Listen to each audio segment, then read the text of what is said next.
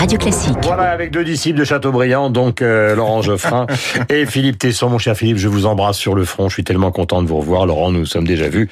Donc je ne vous embrasse pas, mais euh, le cœur y est. Le livre s'appelle Le roman de la France aux éditions Taillandais de Vercingétorix à Mirabeau. Euh, C'est d'une certaine manière une réponse dis-je, mais ce n'est pas forcément euh, la réalité, euh, à l'interprétation de d'Éric Zemmour de l'histoire de France. Mais nous allons commencer par l'affaire Villani. Je vais être direct avec vous, mon cher Philippe. Vous êtes un Parisien parisien, même si vous venez du nord baroque de la France. Est-ce que Villani vous tente? Oui, forcément. Beaucoup de choses me tentent. Euh, beaucoup de choses me tentent, c'est bon signe d'ailleurs. Mais pas pour moi, la politique se réduit pas à, à soumission à une idole. Euh, il, hmm. Oui, mais il y, a de, il y a de bons candidats d'ailleurs cette année à la mairie de Paris. Villani en est un. Il a le grand mérite, le grand, c'est une, une, valeur ajoutée formidable, de l'originalité. C'est un personnage.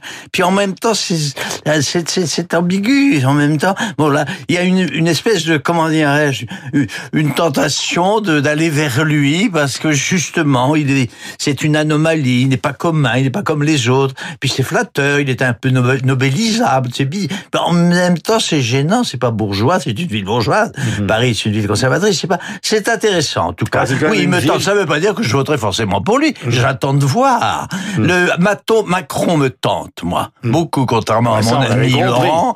Macron, moi, je détermine, je déterminerai mon, mon, mon choix en, en fonction de la, de la, de, comment dirais-je, l'intérêt de Macron euh, dans ce choix-là. Voilà, c'est tout. Pour moi, je voterai pour le candidat qui, à, mes yeux, représente, illustre le mieux, incarne le mieux la politique et le personnage de Macron. Vous êtes au garde à vous, vous avez jamais été au garde à vous. Mais non, quoi, le garde à vous n'est pas. Je prends la précaution de dire que je à la soupe. Il va à la soupe. Non, écoute, on ne va pas commencer l'année euh, sur ce sur hein ce registre-là, si tu veux.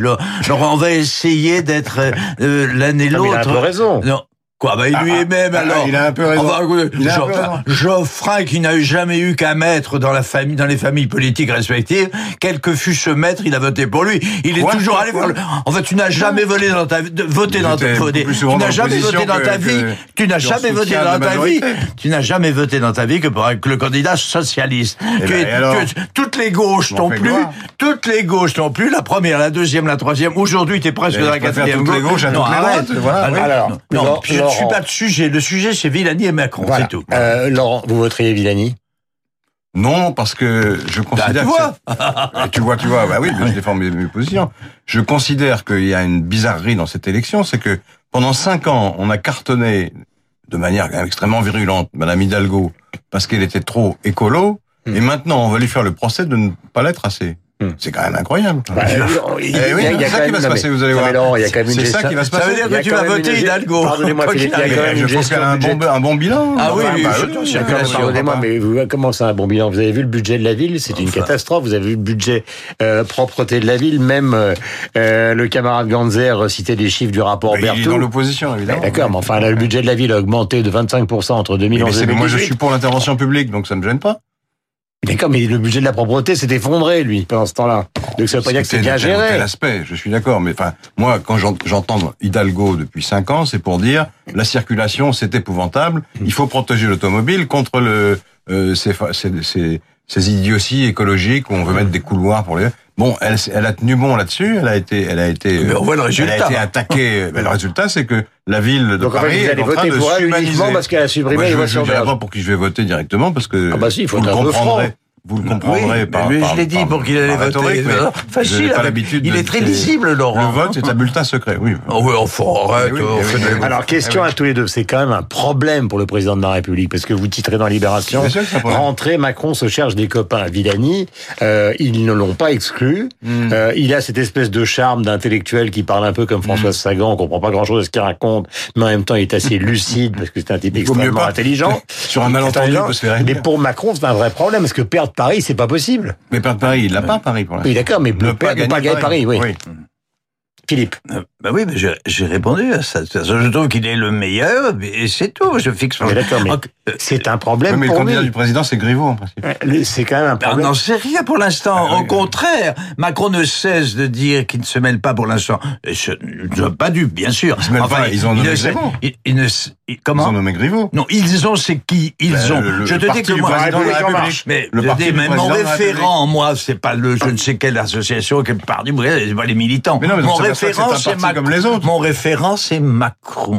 Je fixe mon choix en fonction des intérêts de Macron, Donc, car je dire que j'estime- si tout d'un coup C'est l'idolâtrie personnelle. mais si tout d'un coup Villani s'échappe, Macron adoubera Villani, quelles que furent les décisions de la République en marche. Mais vous ne pouvez absolument pas l'affirmer. Je vous pose la question. Guillaume. Euh, Mais je, mais je ne sais pas. Qu'est-ce je, je, je comprends absolument. On vient d'entendre l'apolo- l'apologie idolâtre par Laurent de, de, en dépit Non, de, la des- défense en dépit de rationnelle toutes les, bilan. en dépit des évidences de, de, La de- défense rationnelle d'Hidalgo. bilan. Et pourquoi ne réserve-t-on pas le même, le, finalement, alors, le- je, finalement, Macron est pour moi, l'idole, euh, de, alors que Hidalgo est pour Laurent. Dire, nous sommes, nous, C'est bizarre dans nous- votre nous voix. sommes- nous idole sommes- quand même. Vous n'avez jamais été un idolâtre, Philippe. non, Bah, non, avec- je, plais- je plaisante, Ah bah, bien, bien, bien. je plaisante, bien Ouais. sûr. Bah, bien sûr, je, je, je joue ici, je joue un jeu comme il joue lui-même un jeu. Non, mais bah, je- la vérité, quand d'ailleurs quand on lit, quand on lit le livre de Laurent, parce que c'est Le roman de la France, Taillandier, Histoire euh, de la liberté. On comprend très bien toutes les choses. Il, il est très intéressant le livre. Enfin, je peux en dire un mot peut-être? Non, vous, vous voulez qu'on continue? Moi, je suis ravi qu'on continue à parler de. Non, non, non, mais vous avez pas N'hésitez pas à en parler, euh, c'est très bien. Oui, je trouve le, je trouve le livre très intéressant. C'est un, c'est un livre qu'on attend de lui. C'est, il y a une cohérence, en tout cas, très, très forte entre ce qu'il a toujours professé, et ça, je lui rends hommage de ça, de, de- dans toute sa vie. euh, Alors, j'ai plaisanté sur les gauches. C'est vrai qu'il est complet, il est complètement aliéné au principe de gauche. Allez, soit. Oui, non, mais le livre n'est pas fait comme ça. Le livre, Excusez-moi. absolument. Le livre n'est pas fait comme ça. Donnez un exemple, Ce qui m'a intéressé dans le livre, c'est qu'il relie, j'ai trouvé ça intellectuellement très intéressant, il relie le problème de la liberté, car son livre est quand même l'histoire de la liberté, c'est le roman de la liberté en France, hein, nous sommes d'accord. Il relie le problème de, de la réalité à deux marqueurs. hein. Le premier, c'est l'égalité, le deuxième, c'est la nation. C'est ça qui m'a beaucoup intéressant. Alors, sur l'égalité, sur le rapport entre la liberté et l'égalité, je ne suis absolument pas d'accord avec lui. Il écrit quand même des choses étranges. Il écrit, par exemple, il écrit sans l'égalité, pas de liberté. Bah oui, il écrit vrai. avec Évidemment, avec l'égalité. Ah, c'est la liberté pour tous. Non, Laurent, c'est là où il y a quelque chose qui ne marche plus avec, avec Laurent. C'est, c'est pas vrai. Il, il met de complète, il, il ignore, il semble ignorer que la, il y a eu en France, dans l'histoire de la France, une liberté égalitaire et il y aura il y a toujours des risques de, de, de- des risques sur ce plan-là. Et il oublie que cette liberté égalitaire elle peut-être elle a été criminelle et, elle est violemment criminelle. C'est le problème de la révolution ça sera le deuxième Ça volume si deuxième bien Ouais, non, mais c'est vrai. Voilà c'est tout. Alors, Je réponse il y a, de Laurent. il y a quand même La- un autre- réponse. non Je juste un mot juste un il fait c'est pas votre livre, laissez-le répondre. mais il fait il fait l'impasse sur les autres marqueurs, notamment le marqueur économique. Peu lui importe, à la limite que le que, que la le- le- que les conditions de les conditions de vie, les conditions des niveaux de les- la prospérité soient indifférents dans, dans son dans sa hiérarchie des, des références. vous avez lu avec une- je veux. vous avez lu avec emphase vos notes. Pour une fois, vous avez amené les notes. Je vous félicite. Réponse de Laurent Geoffrin. C'est d'abord un récit. L'idée, c'est de raconter l'histoire de France, Hmm. comment on raconte un, un roman d'aventure, parce que c'est une saga incroyable avec Hmm. des personnages. Et je suis en décalage avec ce que je lis des, des programmes scolaires qui sont trop abstraits et qui parlent des grandes tendances. Ça, des ça, ça, c'est exactement la même. Enfin, c'est pas la même thèse que Zemmour, parce que c'est la thèse inverse. Mais c'est le même discours. Lui, il dit, moi, je suis en décalage total avec les Oui, mais il parle pas de la même manière, parce que Ouais. lui, il a une histoire nationaliste. Moi, je fais l'histoire de la nation pour pas la laisser aux nationalistes, justement. Je suis un patriote, si vous voulez, mais progressiste de gauche. Mm. Et donc, je raconte l'histoire, effectivement, de la France, parce qu'on est tous euh, ici, euh, et, de ce pays-là, il se trouve. quoi. Mm. On n'est pas encore dans la République universelle d'Emmanuel Kant, donc on parle de notre pays.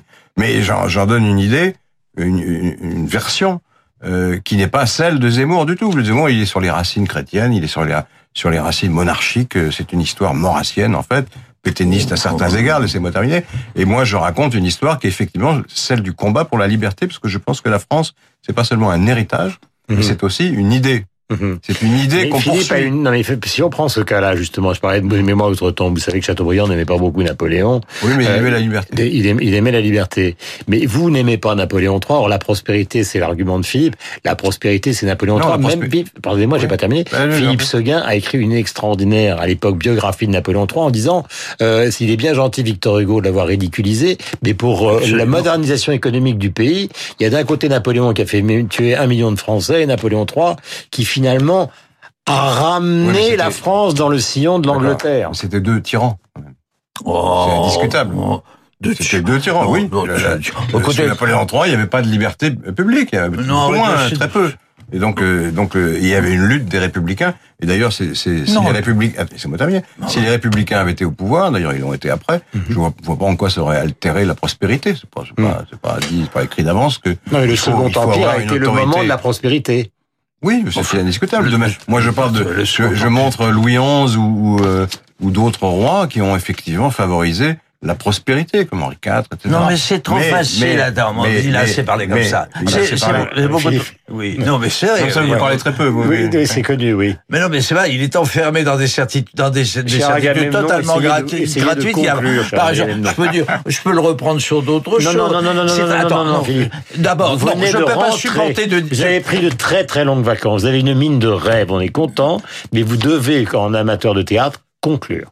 Non, mais je ne peux pas supporter cette assertion selon laquelle le Second Empire est une tyrannie. Bah, je viens d'entendre ça. Quand je viens de lire une apologie des invasions barbares, sous la, sous la plume extrêmement habile de Laurent, qui bien, bien, non, une bien- relativisation, il est obligé, le- il est obligé de justifier qu'il n'y a pas de, il n'y aurait pas de liberté dans un régime qui serait celui que souhaite euh, Éric Zemmour. Là, c'est la polémique. C'est trop facile cette polémique-là sur les invasions barbares. J'aimerais bien. alors, je sais pas si vous avez lu ce livre dans le, dans le détail, mais c'est quand même extraordinaire.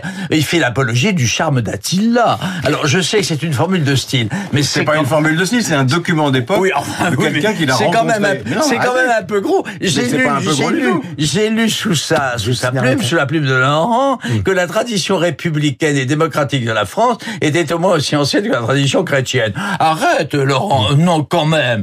C'est un Il y a, hommage. il y a- Je- il y a une lutte, il y a une lutte Mais- pour la liberté qui date de, de Vercingétorix. Ça, Oh, c'est vrai. Merci à tous les Ah, deux. bah Il est oui, 8h55. Ça s'appelle, ça participe pas d'une tradition républicaine. c'est. Vercingétorix Bon, n'est pas républicain. Oui, c'est la c'est préhistoire de la démocratie. C'est la- exactement, c'est la préhistoire de la c'est démocratie, on est intéressant, c'est très habile, c'est très habile. C'est, c'est- il y a matière à c'est polémique. Voilà, et merci. Oui, voilà, c'est tout. Mais enfin, n'exagérons pas. Je suis dans le rôle du majordome qui dit le dîner de madame est servi. Il est 8h50.